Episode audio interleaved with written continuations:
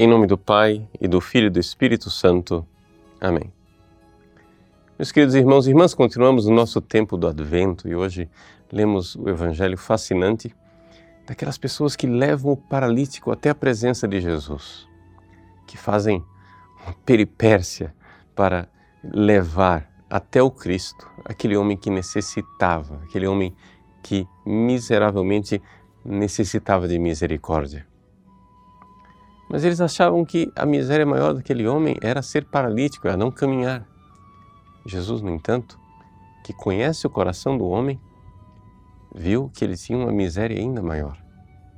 Era a miséria do pecado. E Jesus, então, vai de encontro àquilo que é a prioridade.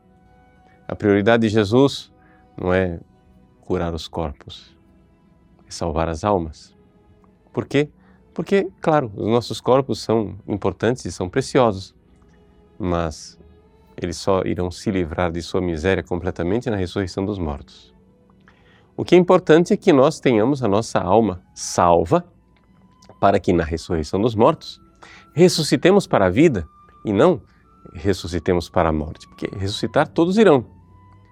Os bons para a recompensa definitiva e final, os maus para o seu castigo eterno. Então, Jesus olha para aquele homem e diz: Teus pecados estão perdoados. As pessoas escandalizadas, que não esperavam que um homem ousasse perdoar os pecados, começam a murmurar no seu coração. Pois bem, nesse tempo do advento, a igreja nos chama a nos aproximarmos de Jesus através do sacramento da confissão.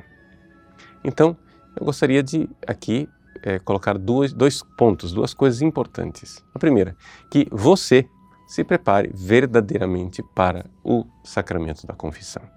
Se prepare para o Natal com uma santa confissão, uma confissão verdadeiramente que disponha o seu coração e você se coloque diante do Cristo e diga: Senhor, eu nem sequer sou capaz de me arrepender de verdade. Se vós não vierdes, sim, tempo do advento é o tempo de clamar: Vinde, Senhor Jesus. Mas vinde, Senhor Jesus, para me dar o arrependimento, para me dar a contrição, para me dar verdadeiramente a graça de chorar os meus pecados e o fato de vos ter ofendido, Senhor.